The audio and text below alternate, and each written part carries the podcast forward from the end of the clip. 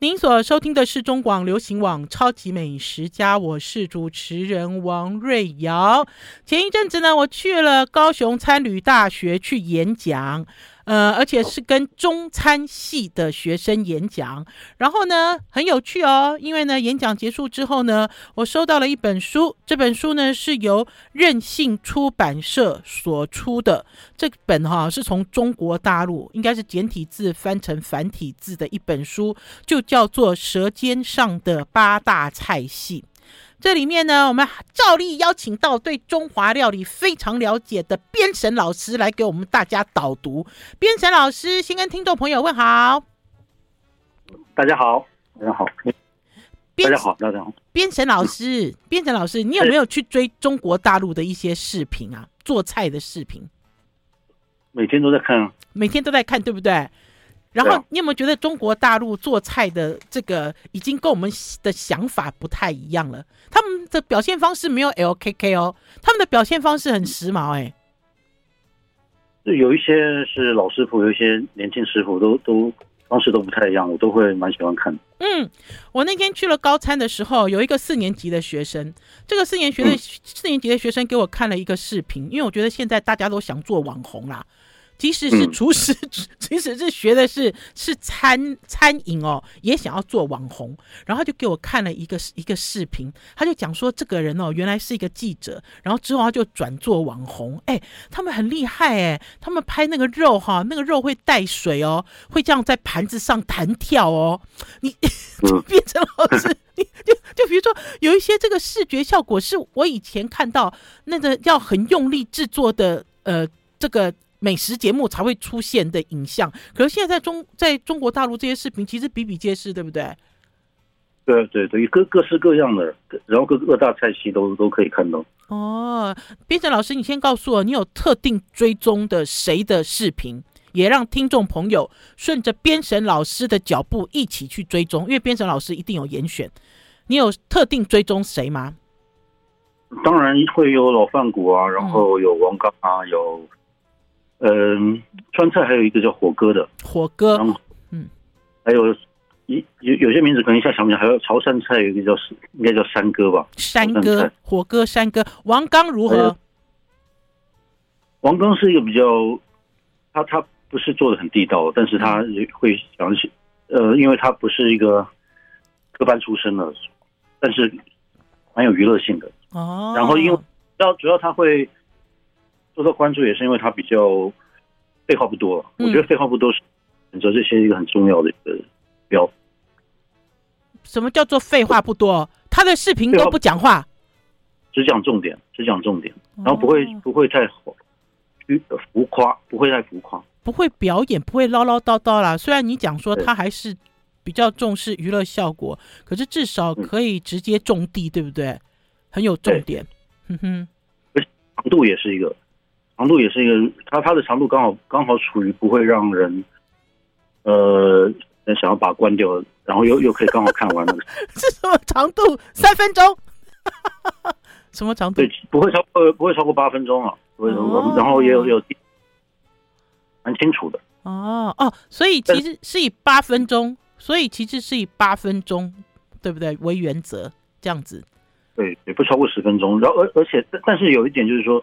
他的菜可能先看完一次，然后多比较一些比较传统的我师傅的做法，像我放骨这些，还有一些东北菜啊，东北菜也有什么大叔的、大大爷的，嗯，还有，然后其实这些都是比较新的了，嗯，比较我们在中国大陆以前有一个叫《天天饮食》的节目，嗯，这个我知道，我有看过，嗯，那如果是鲁菜的话，我当然一定要看曲浩大师的，曲浩师傅的。哪哪哪一个什么什么师？什么师？曲浩，曲浩，曲浩，曲浩是真正这个嗯，从北京的这个供销海参的名店嗯。出出来的一个厨师，他现在是北京厨艺学院校长。嗯，那他电影的固定来宾，他是专做卤菜的。嗯哼，哦，就专门在研专攻卤菜一门啦，对不对？对啊，因为因为我发现其实啊，我们虽然对于中国大陆的发展哈，因为政治的关系，表面上看起来是蛮冷漠的，然后都漠不关心。可是我自己跟读这个中餐系的学生哈，有一些沟通跟交流之后，会发现他们其实还是有盯上对岸的一些中华料理。呃，尤其是新派哈，很新很新的中华料理，他们其实也都还很关注。可是因为对我来讲哈，有可能是因为年纪的关系，有可能是因为工作的关系，有一段时间经常往中国大陆跑，就会发现哈，两岸对于中华料理的演绎，还是说对于同样一道菜，大家的做法哈，已经逐渐出现分歧。好，不要想说是政治的、文化性的哈，还是观念性的分歧。光是食谱这件事情就分歧很大。编程老师，你有发现吗？这个口味是当然是差蛮多的，所以我有一些菜我都是在台湾吃了不满意了。嗯，但但是大陆也不一定会吃到正宗的，所以就是要多吃嘛。嗯哼，要怎么样去推估正宗呢？正宗要怎么讲呢？一九四九年，一大堆这个厉害的中华料理的师傅都随着国民政府来到了台湾。呃，这这个要就等于是大家在拼哈，就两岸在拼谁是正宗的中华料理的这件事情，好像各有长短，对不对？我觉得你那要知道正宗，就要知道它的味型是。嗯，那我我比我比较常用。比如说宫保鸡丁好了，宫保鸡丁，那那宫保鸡丁的味型是胡辣小荔枝味嘛？嗯，那如果是一个川菜馆，你做出来的鸡丁不是这个味型，那不能叫宫保鸡丁哦。你就所以你要你你吃进去要有点胡香味，就是干辣椒炒出来的胡香味。嗯，然后因为是小荔枝味，所以跟荔枝味比较起来，酸甜味会比较淡。嗯，然后还要融合麻辣还有葱香。嗯，然后要入口要先甜后微酸。嗯，又带出麻。你知道这样，你才能说它是宫保鸡丁，不然就是一般的炒鸡。好，来，编程老师，我们今天呢一开始就跟大家讲要导读这一本书，叫做《舌尖上的八大菜系》。可是呢，我一开始就要给听众朋友有一个观念，这个观念是不尽。不尽然哈，从对岸来的哈，比如说它的历史比较悠久，还是干嘛，它就是对的哈。因为呃，大家呢走在这个新的时尚潮流里面，都要有一些改变。或许大家会认为改变才是主流。如果你今天做的都是传统，你就不是主流。可是呢，呃，这也不一定全然是对的。编程老师，你手上有没有书？有啊，这这这本书是我写的序。好，二十二页宫保鸡丁来。哎。宫保鸡丁这一页哈没有被我贴起来，我其实这本书贴了好几道菜，想要跟大家讨论。刚刚呢，编程老师说，如果你们吃到宫保鸡丁，就要有两个呃很正确的味型从你的心里冒出来，一个是胡辣，一个是小荔枝，对不对？对，好，编程老师。嗯你来看看他的做法是否正确。编程老师，你一边看的时候，我一边念哈。因为这本书比较有趣的是呢，它都有这个跟这个菜有关的历史，哈，还是说它的这个缘由？因为这里面有讲到左宗棠鸡，就有写到彭长贵哦。台湾的民族彭长贵哦，他其实并没有偷走，说是别人发明的哈。可是到底现在大家所看到的，还是中国大陆所流行的这些菜，是否如你心里所想呢？我们要先休息一下，进一段广告，再回到节目现场。I like 我是王瑞瑶，您所收听的是中广流行网《超级美食家》，吃美食也要长知识。现在呢，很多人呢吃美食长知识，除了去餐厅吃之外呢，就是会去视频看一些有趣的一些影片，呃，然后呢，要不然呢就是买很多书，好，在书店里面买很多书。诶，讲到买书这件事，诶，编程老师，编程老师，你对于诚品有几个门市即将要关店，有什么感想吗？哦，真的，我不知道。对啊，你没看新闻？他的那个，他的那个信义的那个那个店，台北车站的那个店，还有中山地下街，等于是最近有三个成品的店都传出有可能不租给他了。不知道身为老师，你本来就是老师嘛，对不对？然后呢，又又又是这个，等于是这个书海，经常游游在书海的人的编审老师，你会怎么看这件事？我老实说，我蛮久没有去逛实体书店的。嗯，但是我年轻的时候还是会去成品买书，然后在那边喝茶。你现在也很年轻啊，编程老师，习惯不一样了，对不对？就是以前以前 小时候，小时候小时候，然后呢？你现在买书有上成品的官网吗？没有，我没没有，也就是其他的。因为我觉得大家都在讲说啊，不行不行，你不能让成品走，你不能让成品离开，你一定要让成品继续租。你知道，因为这阵子大家就在骂统一啊，因为是统一是那个房东嘛，然后就在盯这个台北市政府，因为是捷运的地下街。然后我自己其实有在反思这件事，哎，就是我们需要成品吗？编程老师，是个是个逛街的好还不错的地方。嗯嗯，可是你有花钱吗？我我每次去书店都花很多钱。不是只有买书啦，因为你知道，对我来讲，成品已经变成一个综合百货公司了。是，对对，但是我去成就是只会看书，只会逛书店啊。嗯哼，基本上。哦，所以你只你走你只走书店了。我我其实最近这几年去成品的信义店都不看书，都只看他其他的百货，不一样哦，都不一样。我我我应该是几乎都只有在书店逛。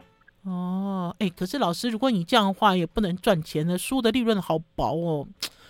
这个这 这个其实是一个很难解的题，对不对？又要赚钱，又要马儿好，然后又要有我们自己的书店，不知道哎，因为现在事件还在发展中。好了，我们回顾，你说，你说，叶子老师，你说，嗯，我们其实还是英英文的阅读读读者还是比较多很多了。嗯，对，如果只是要讲这个。因为呢，大家其实，在看成品书店，成品书店变成老师你流连忘返的原因，就是因为它不是只有一种语言的文的书籍，对不对？也会有杂志啊、漫画啊这样，对，它是各式各样。不管怎么样，我们觉得我们自己的城市还是要有我们自己的书店，这件事情很重要。可是至于它是怎么发展，就静观其变吧。好，编者老师，我们回到这个宫保鸡丁。刚刚其实聊到宫保鸡丁的味型。然后呢，编程老师，你刚才看了他的宫保鸡丁的做法，大致是对的吗？大致是我们所认为的吗？是应该是没有加莴莴笋吗？我然后我然后也不会有红椒丁，也不会有红椒丁，对不对？他们现在中国大陆跟我们台湾一样，什么东西都要来一点彩椒，代表就是营养均衡、颜色漂亮，是不是这个意思？嗯。我想这个老师傅是不会这样做了，这这个师傅是比较不不是那么不是那么传统的。嗯，我我我我在讲啊，我一开始我就跟编程老师讲我去中国大陆的经验。我十几年前去中国大陆啊，好喜欢逛他们的出版社，他们的出版社哈，然后就有很多这种讲美食的书，我就一直一直搬回来。我只要看到我我就全买。然后直到十几年呢，有一次呢，我买回来之后我就开始很后悔，后悔的原因是因为呢。呃，厨师呢会做八大菜系，会做十六菜系，可是呢，他做的菜都是我看起来怪怪的菜。呃，老实讲呢，我在看这本书的时候，《舌尖上的八大菜系》，它的作者是牛国平跟牛翔。好，听众朋友一定不认识，因为这是中国大陆，而且呢，他们呢在中国大陆呢，这两位厨师在中国大陆还写过很多专栏。可是老师，你看得出来他们是什么菜系的师傅吗？看不出来，对啊，真的看不出来。我今天整本书看不出来，因为他讲的是八大菜系哦。这八大菜系等于是八大菜系，他们有教做一些呃，等于是代表性的料理啦，对不对？嗯，好。对。所以呢，我们今天呢来给大家导读。听众朋友呢，现在只要追上王瑞瑶的超级美食家的脸书粉丝专业，就会发现今天没有王瑞瑶。今天呢，这个荧幕呢都一直拍着这一本书。这也是我们最近超级美食家的一个新的形态。我们给大家导读书，都会看到书，不是王瑞瑶的脸，哈，这样大家就会很清楚。老师来，因为老师对于川菜跟我一样都很醉心哦。老师，我们来看鱼香肉丝三十三页。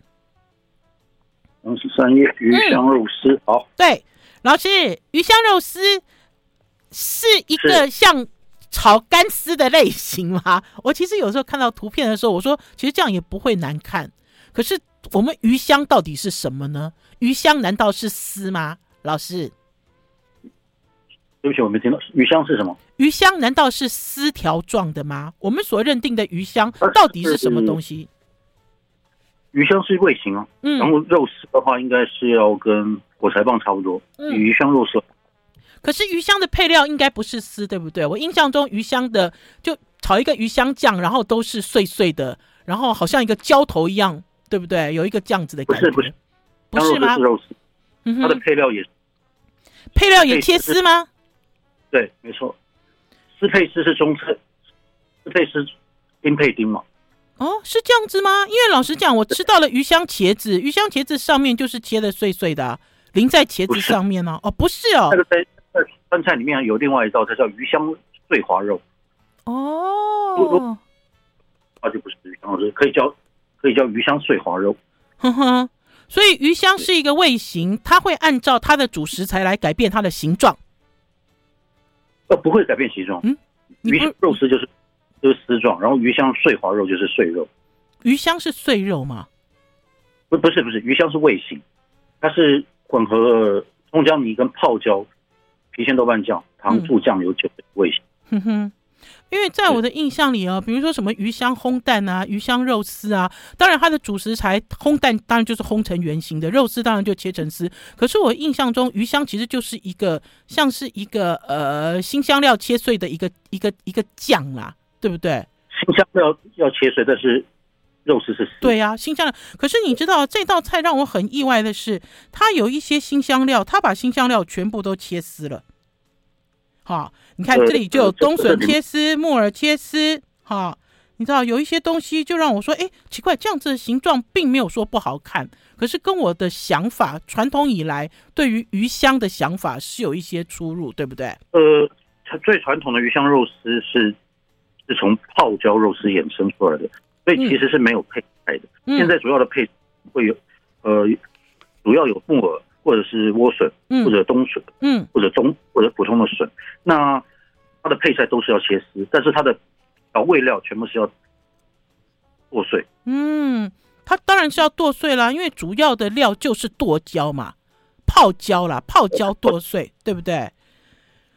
对。不过老实讲，在台湾啊，老师有讲说，在以前在吃到台湾的一些这种中华料理的时候，都觉得不对味。不对味的原因是因为，我觉得泡椒也是最近这几年大家才又开始使用起来。以前早期好像对于泡椒这个材料也没有那么重视。以前大概就用普通的豆瓣酱而已，但是它这个味必须混合泡椒跟郫县豆瓣酱。因为泡椒才会酸呐、啊，而且是天然酸呐、啊，对，不对？味道才会好啊。好了，我们先休息一下，进一段广告，再回到节目现场。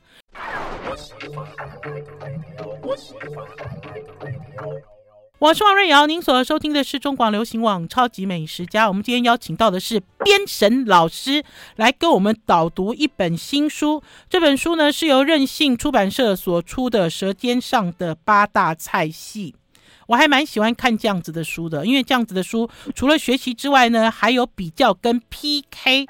老师，我们来回到鲁菜好不好？好。老师跟我都是山东人哦，山东人。所以呢，我们要就鲁菜这个章节来跟大家讨论。老师，他这个章节所讨论的鲁菜，你都看过吃过吗？看一下，我我都我我我都看过，但是不，当然不是都吃过。因为老，因为我要先跟大家介绍一下编程老师的背景了。编程老师并不是一直埋在书堆里的书呆子，编程老师哦，经常经常跑出去，在新冠之前，对不对？所以呢，编程老师自己也会下厨，然后看到一些料理，编程老师也会指导，因为他看过、吃过、研究过，而且研究甚深。我那天看到编程老师在家里才煮了一整桌卤菜哦，你好夸张哦，好像过年哦，编程老师，嗯，应该就是过年吧。不是啦，你们每一次都吃的很丰盛，不像我们，我们都只有两菜一汤。哎，你每一次一煮都满满的一桌。编程老师，好，应该是过去。好啦，我们来回到这本书的鲁菜。老师来，鲁菜他写的是鲜咸酥嫩，调味纯正，北食的代表。老师在他所介绍的这几道鲁菜里面，有什么要特别跟大家讲解的吗？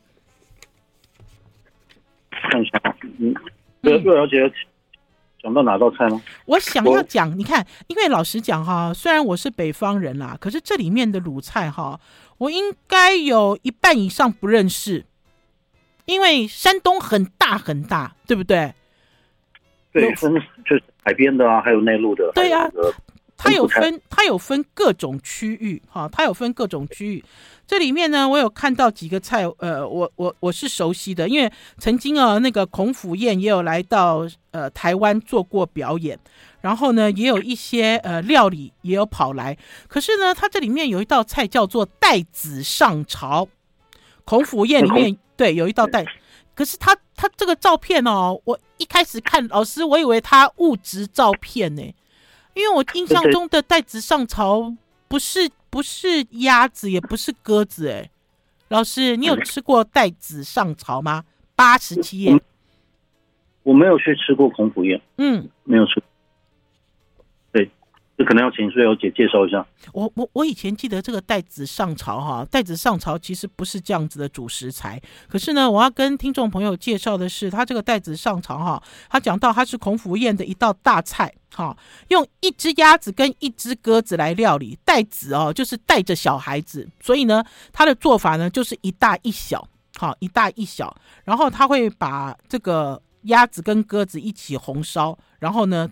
拿出来，可是我印象中，我以前记得带子上朝是一块五花肉，我不知道，对，是不是莲子？你记不记得？嗯、是对对，你看，老师，你跟我是同一国的，带子上朝是什么？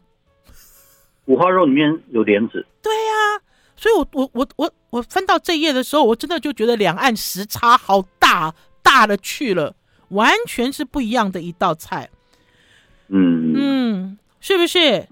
好，除了这个。是对，老师，除了这个之外，你看带子上朝哈，对应的这个叫做榨汁盖，这个我也都没看过啊。老师，山东菜有用很多羊肉吗？我爸爸从来没有做过羊肉的山东菜给我吃过。哎，山东菜有一个靠近靠近河南的那那一区的山东会吃羊肉，嗯，有有买羊肉汤，嗯哼，其他地方就比较少。对呀、啊，其他地方真的比较少。然后在这里面还有一道叫拔丝苹果，老师你会做拔丝吗？会成功？拔丝我就还没有做过。哎，因为拔丝我以前都是过年的时候我爸爸做，然后很容易失败，就他很容易很容易丢脸。就是我爸爸把把，把拔丝拿出来之后啊，那那某某西，那那你怎么不成功这样子？对啊，因为你知道他这里面还介绍了一道菜，就叫拔丝苹果。他隔壁那一锅豆腐倒是蛮常做的。锅塌豆腐，对，老师，你先看他的锅塌豆腐，跟你做的是一样的吗？我我锅塌豆腐我有两个做法，一个是要夹着那个那个肉馅儿，哦，一个是肉馅儿，普通的，普通的。你跟谁学锅塌豆腐啊？你是跟谁学的？徐浩，徐浩是。哦，就是你刚才讲的那个在视频上的那个鲁菜大师，对不对？他他没有自己的视频，他以前是上天天影视，那他现在已经很少上节目哦，所以就就盯盯着天天这这个节目就可以看到他，对不对？对，但他有很多来宾，那他是大概十几年前有个比较固定的来宾，嗯，因为他是冲烧海参名店，一下想不起来，嗯，的的师傅也是传人，嗯嗯，好，老师锅塌豆腐好做吗？不不会太难，就是就是普通使用豆腐的不不难了，因为就是，呃，就是挂鸡蛋糊嘛，先先煎后烤嘛，嗯哼，就小烤烤就是小火慢煨，那那做法就是在里面镶肉馅儿，那个比较比较比较需要小心一点，但是也不会太难，就只要细心一点就好。哼哼，我觉得这道菜很厉害，因为老实讲，如果它是没有香肉馅的，它的主食材就只有豆腐跟蛋，对不对？对，然后还有这个高汤，哼哼，然后他就可以把这个豆腐煨的很好吃。我有看到，我有因为呃，我想想看，锅塌豆腐天厨好像有这道菜，对对对，北方馆子有这道菜，北方馆子必须有，不然就不能称为北方馆子。哎，我要跟老师去吃饭，我都没有时间带老师去吃饭，我都没有办法跟老师去吃饭，因为我前一阵子。我染疫了啦，老师！我前一阵子我染疫了，你知道吗？我知道，我知道。所以我就躲起来了。可是老师，在我染疫的这段时间，我听说你救了一家餐厅，那家叫什么？东北东北轩叫东北轩，而且这家餐厅本来关了，关了没几天又重新开了，开了之后好多人都去抢他的冷冻水饺，都很害怕他又关。对啊，因为他的饺子好，菜也是东北菜，在台北真的很难吃到地道的。哼哼，对，所以所以我我有在板上 po，我很很很很很舍不得。当然很舍不得。还好的，嗯，重开。其实其实最主要的原因还是因为新冠吗？还是人手？是因为新冠，是因为新冠。哎，因为新冠让就是有经经营上这，当当时完全没客人嘛。嗯，所以是很很很。很惨嘛，这是只能一直靠水饺，一直很辛苦的经营着。嗯哼，因为我看到老师经常去东北轩去吃饭，就知道这家店哈深得编审老师的胃口。那就可以知道说这家菜的味道做的很正，因为编审老师呢在台湾吃餐厅，我也经常看到他的 FB 在骂人，在骂说这家餐厅的菜怎么做成这样子，你知道点点滴滴的。那所以呢，也跟听众朋友在这里顺便推荐东北轩啦，因为在疫情这段时间推荐好多餐厅哦，都希望大家啊大着胆子勇敢出去吃饭。我觉得是因为大家都不敢出去吃饭，对不对？是不是？对啊，我我我还是会尽量，或者是打包回来。打包，对对对对对，也有人在跟我们讲说，不去吃饭就去给他打包回来。这件事情也是因为呢，呃，总是要大家一起度过新冠的这个艰苦的时候。好，我前几个嗯，生日我还去打包天厨，可是我去打包的时候，就只有一桌人在那边。哎，我那天去也是哎，只有两桌，而且是礼拜六哎，我好难过哦。我不知道哎，我不知道怎么办。就对我来讲，我觉得我我已经就是我不知道我要怎么拯救，还是说要怎么样帮助他们，有一点好难过的感觉哦，好害怕。对，而且去那也不能只吃烤鸭，因为我我觉得需要多点一些菜，让他们的可能师傅或者是学徒可以有机会多练习。而且听说我那天去天厨，总经理说七十几个员工也都没有一个被资遣啊。他们现在只有呃四五，他们现在好像是只有四五六日，还是五六日开而已，因为真的平常都没有客人了。好，我们要先我们先休息一下，好不好？编审老师，我们要给大家振奋一下了。我们先休息一下，进一段广告，再回到节目现场。I like 103, I like radio。我是王瑞瑶，您所收听的是中广流行网超级美食家。我们今天要跟大家。导读一本新书，由任性出版社所出的《舌尖上的八大菜系》，大家透过这本书可以学习到比较新的中华料理，我自己是这样界定哈。然后还有呢，也可以看一下对岸的厨师的一些手法，然后还有跟我们所在台湾所吃到的这些菜，即使同样的菜名，到底有什么不同？空中跟我们导读这本新书的，就是为这本书写序的编审老师，也是我们超级美食家固定的特别来宾。编审老师，我们俩都是山东人，当然要对鲁菜多所描述。而且老实讲，在台湾北方菜馆，不要讲鲁菜了哈，北方菜馆因为包括东北菜，其实都很少很少，对不对？非常少。就算有去吃了，有的店你就不想再去了。哎，我可以这样讲吗？那么直接，因为都已经招金金固啊，按那讲对不？哎，这也是没办法，实在是那味道没办法。已经回不去。老师，老师，老师，我现在问你一个问题：你有吃过一条龙吗？有啊。最新的啊，跟北方馆子有关的新闻，就是一条龙要关门了。哦，好，有听说，有听说。呃，老师，你对一条龙的评价是什么？我应该有好多年没去了吧，我不太记得了。老师，你客气了。我要跟听众朋友讲啊，我有多久没有去一条龙了？我记得我小的时候，我爸爸最喜欢带我们去一条龙。然后呢，吃着吃着呢，一条龙就变客家料理了。所以呢，我爸爸在世的时候，而且我爸爸在世，应该是我爸爸还很年轻的时候，我们就不再进一条龙了。我记得我最后一次进一条龙是什么时候啊？应该是我出第一本书之前的前几年。就是不知道哎、欸，你也可以讲说它是跟在地融合，你也可以讲说它融合了台湾人喜欢的口味。可是这个北方馆子的味道，它其实是我的心目中是远离了啦。哎，老师，在一条龙关门之前，我我还想再去，你跟我一起去好不好？好啊，好啊，你不要停那么久才答应我，让我觉得你不想去。没有，这是电话断断续续，电话断断续续。真的吗？对啊，老师，因为我觉得我们还是可以去回顾一下，因为我那天看到一条龙要关门的新闻，老师说我不心疼，可是宝师傅很心疼，因为宝师傅是从小长在西门町。他虽然不是外省人，可是他对一条龙的感情很深厚。那所以我们就想说，我们一定要最后最后。我其实很少干这种事了，就他关门了，你还去干嘛？好奇怪。可是我想要去做最后巡礼，好不好？好，你跟我们一起去，我们就开一桌去巡礼，这样好不好？没没问题。好，我买单，你不用出钱，我们反正就去巡礼。没关系。好了，老师，我们要回到这本书里面哦。我们刚才其实一直有提到，一直有提到葱烧海参。一百一十页，一百一十页。哎，海参其实是好东西哎，海参是零胆固醇哎，除了它价格 贵以外，对，呃，还有泡发干海参也是一个麻烦。不过，呃，选海参也是不容易啊。老师，你们家吃海参都自己发吗？我这几年都自己发。然后买买北海道的红参嘛，嗯，因为外面发好的海参哦，你看起来像海参，有的好奇怪，好像是外星生物这样子。而且葱烧海参不用刺身，嗯，对啊，那其他那种，现在很多超市进口那种，就是做的，我觉得还是做那种比较，呃，那种像上海菜那种鸭子会海参那种乌参。大部分是乌参，还有婆参啦。我看那个他们好喜欢那个卖相，就是很厚的那一种大婆参，嗯，对不对？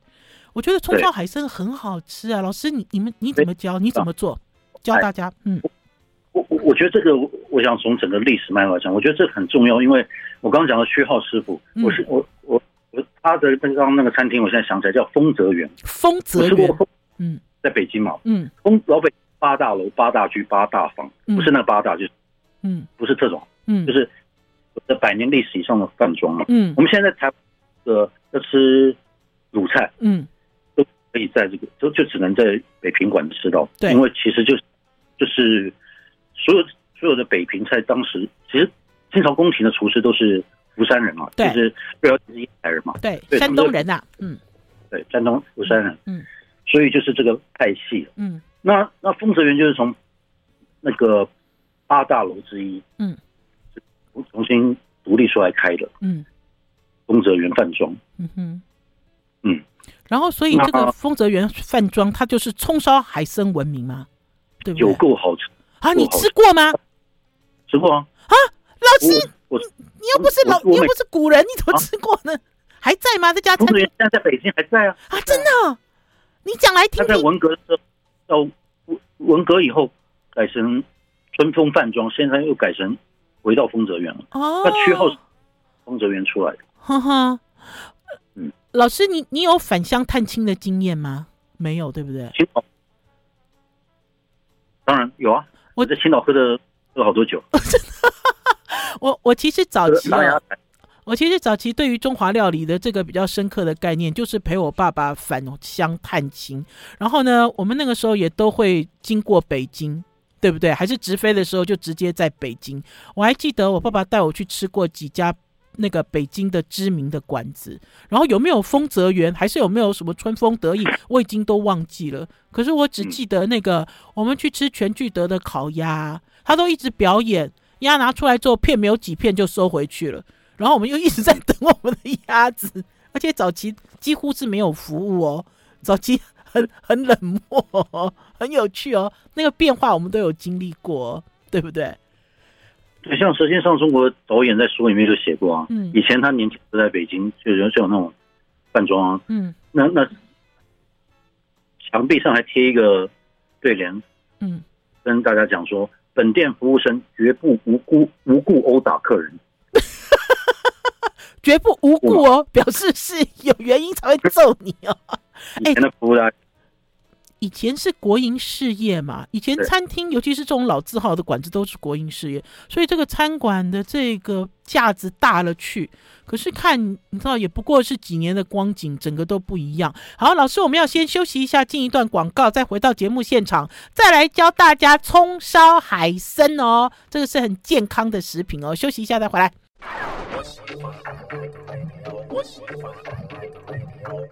您所收听的是中广流行网《超级美食家》，我是主持人王瑞瑶。听众朋友，我们今天跟大家导读《舌尖上的八大菜系》，作者是牛国平跟牛翔，这个是对岸的一本，应该是简体字的书翻成繁体字。跟我们一起导读的呢是编审老师，编审老师空中跟我们导读。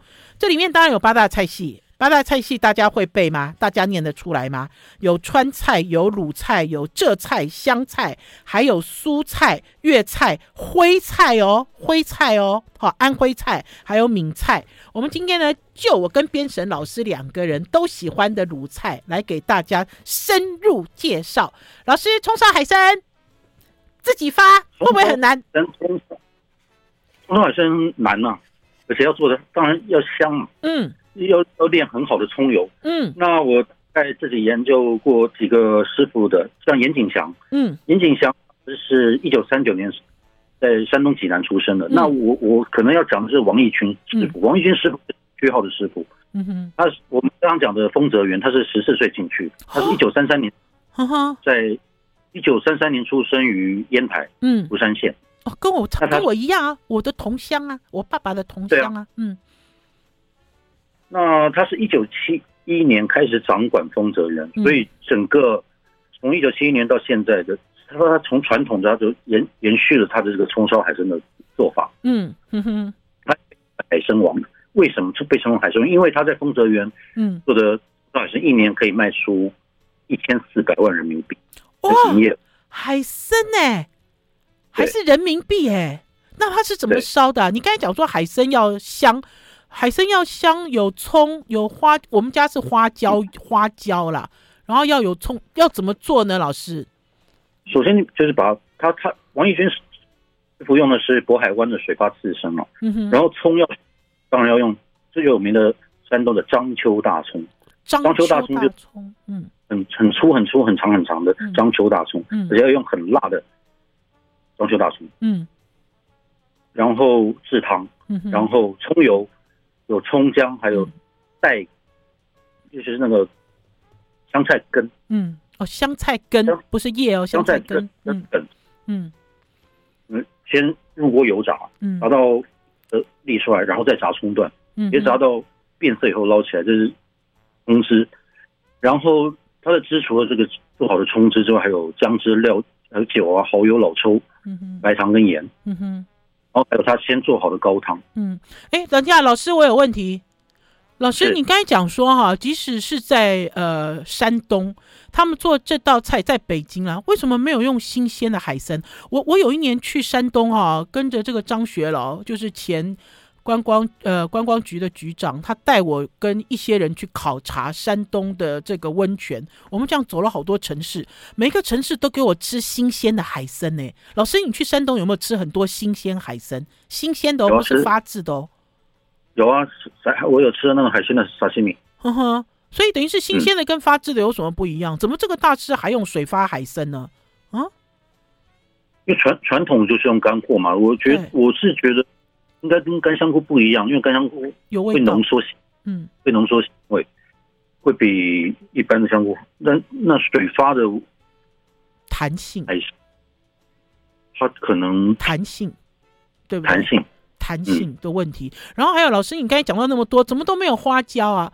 我记得我以前爸爸教我们烧海参的时候，都要先做花椒油，然后才会去炸葱段。所以等于是，嗯，丰泽园做法没有花椒。哦，所以花椒这件事不是绝对的，不是绝对的哈。哦，那我知道。人的做法呢，它就是刚的那个的那些佐料。嗯哼。不过王义军师傅有一个特别的做法，是三下葱油，是他的独门秘方。怎么说？三下葱油？嗯。就第一次下你在炒糖色的时候就要用葱油。嗯。然后下海参来上色。嗯。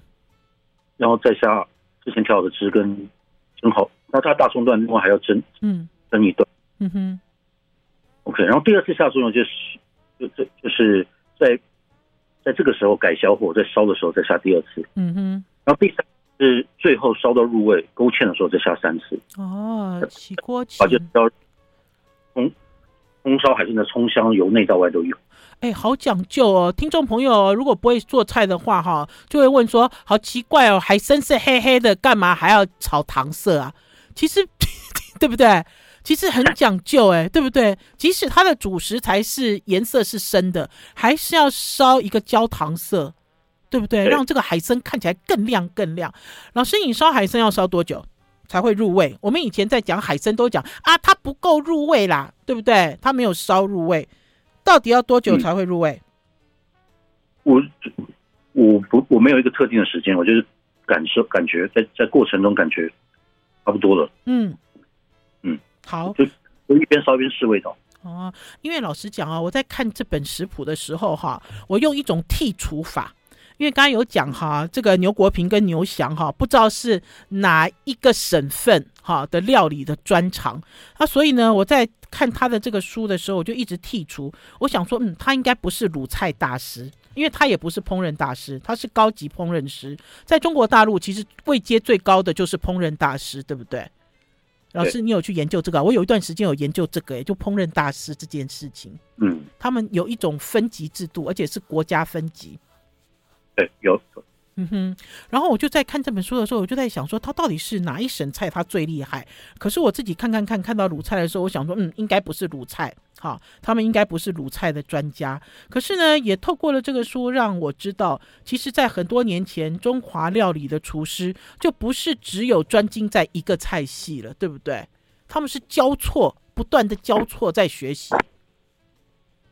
我觉得，我觉得有专精的，也有。不断交错，像王刚就是什么菜都会一点，嗯，那像薛浩师傅就是专精于鲁菜，但是他在天天也教也教川菜，但是他的他的骨他的骨就是鲁菜，嗯，那其他也会涉猎一点，嗯哼。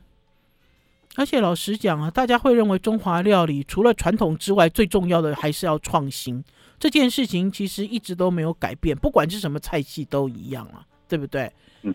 关键还是在根基要很稳，而且呢，大家要很清楚知道你所做的料理到底它的味型是什么，才可以做出它的特色。好，谢谢编审老师今天来给我们导读《舌尖上的八大菜系》，下次我们见面再一条龙哦。谢谢编审老师，拜拜。